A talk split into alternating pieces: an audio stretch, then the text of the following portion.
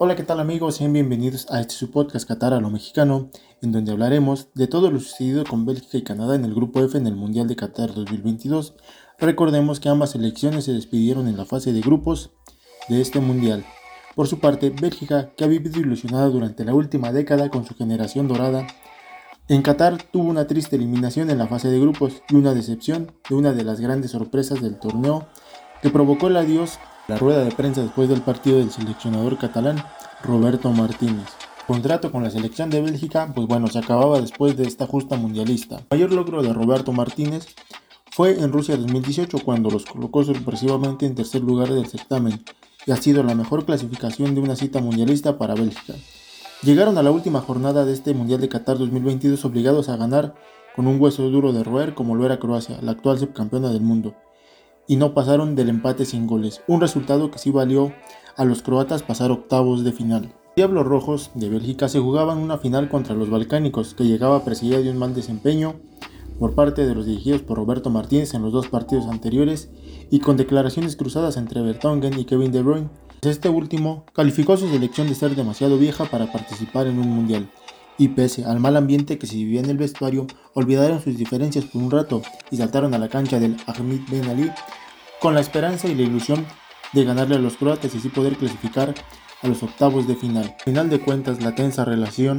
que se llevó dentro del vestuario vio reflejada en el campo de juego, ya que Romelu Lukaku desaprovechó tres claras opciones de gol, las cuales pudieron haber clasificado a Bélgica a los octavos de final y un desaparecido Hazard que entró hasta el minuto 87 en donde no pudo hacer prácticamente nada, obligando así a Bélgica a tirarse al frente y buscar sí o sí un gol que los pudiera clasificar a los octavos de final, cosa que al final no sucedió y que con esto se despiden con más pena que gloria de este Mundial de Qatar 2022, donde los problemas personales de algunos jugadores han resaltado más que un propio estilo de juego.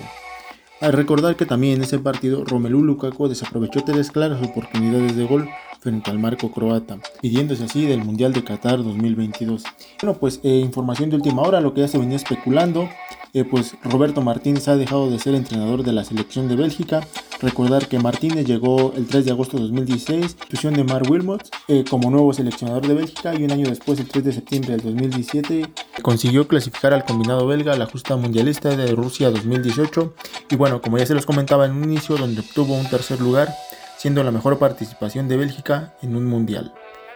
Y bueno, pues ahora vamos con Canadá. Canadá, ¿qué se puede decir de la selección canadiense que hizo una gran eliminatoria en CONCACAF? Pero bueno, que en el Mundial de Qatar pasó poco y nada con ellos, ya que quedaron últimos de la clasificación en el grupo F, obteniendo 0 puntos. Y también, pues bueno, una de las peores defensas eh, obteniendo 7 eh, pues, goles en contra y solamente pues anotando 2, en donde su máxima estrella que era Alfonso Davis pues no pudo aparecer, e incluso en el partido contra Bélgica pues falló un penal que pudo pues bueno pues haber este significado o haber hecho un poco más decorosa la participación de, Canadá en su segundo mundial. De Canadá se despide de esta manera eh, con mira ya hacia nuevo mundial que pues, como todos sabemos se disputará en el 2026 en México Canadá y Estados Unidos bueno, por parte de, los canadienses acaban de, anunciar que pues siguen con su seleccionador eh, hasta el, Mundial del 2026. Bueno, esperando que dentro de cuatro años pues Canadá pueda llegar un poco más, más fuerte y más sólida al Mundial donde también pues será el principal anfitrión y John Henderman pues bueno se queda un proceso más con Canadá y esperando que dé los resultados que, que la Federación Canadiense espera. Canadá pues tiene una gran generación en este momento y creo que el darle eh, la continuidad a Jonathan Herderman eh, pues será muy bueno para ellos de cara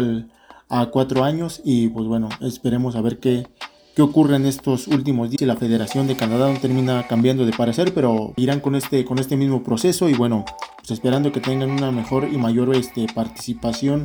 eh, en un mundial. Recordar que Jonathan Henderman pues también fue seleccionador de Canadá femenil, donde lo llevó al oro panamericano en el 2011 al bronce olímpico en 2012 y bueno, pues al bronce olímpico en Río 2016.